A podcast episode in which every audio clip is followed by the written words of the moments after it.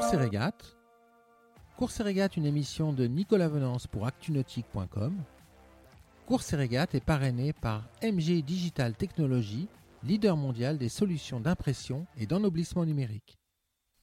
C'est un véritable coup de tonnerre dans ce neuvième Vendée Globe que nous venons tout juste d'apprendre. Ce samedi 28 novembre, le navigateur gallois Alex Thompson, à bord de son IMOCA volant Hugo Boss, vient d'annoncer son abandon dans la course après avoir été victime d'une nouvelle avarie.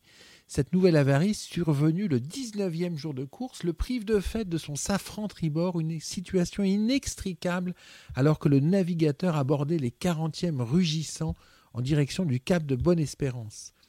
Après avoir évalué la situation aujourd'hui, le skipper gallois et son équipe ont donc décidé que la seule solution était d'arrêter la course et de gagner la ville du Cap en Afrique du Sud.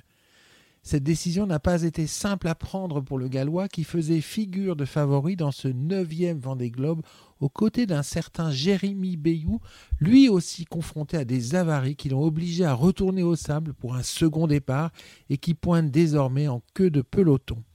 En tête de course, il y a encore six jours, Alex Thompson avait dû mettre en panne pour procéder à de grosses réparations suite à des fissures structurelles constatées à l'avant d'Hugo Boss, le faisant rétrocéder à la huitième place. Très déçu, Alex Thompson se trouve actuellement à environ 1800 milles nautiques du Cap et le skipper devrait mettre environ 7 jours pour effectuer le voyage. Il le fera sans utiliser son gouvernail tribord et avancera donc en toute sécurité avec prudence. L'équipe technique de Thompson se rendra au Cap pour le récupérer ainsi que son bateau blessé. Décidément, le vent des globes mérite bien son surnom d'Everest de la course au large, une course impitoyable qui se gagne aussi par élimination. Cette émission est accessible à tout moment sur la chaîne YouTube d'ActuNautique, mais aussi en podcast sur Spotify, Deezer, Apple, Google, Acast et SoundCloud.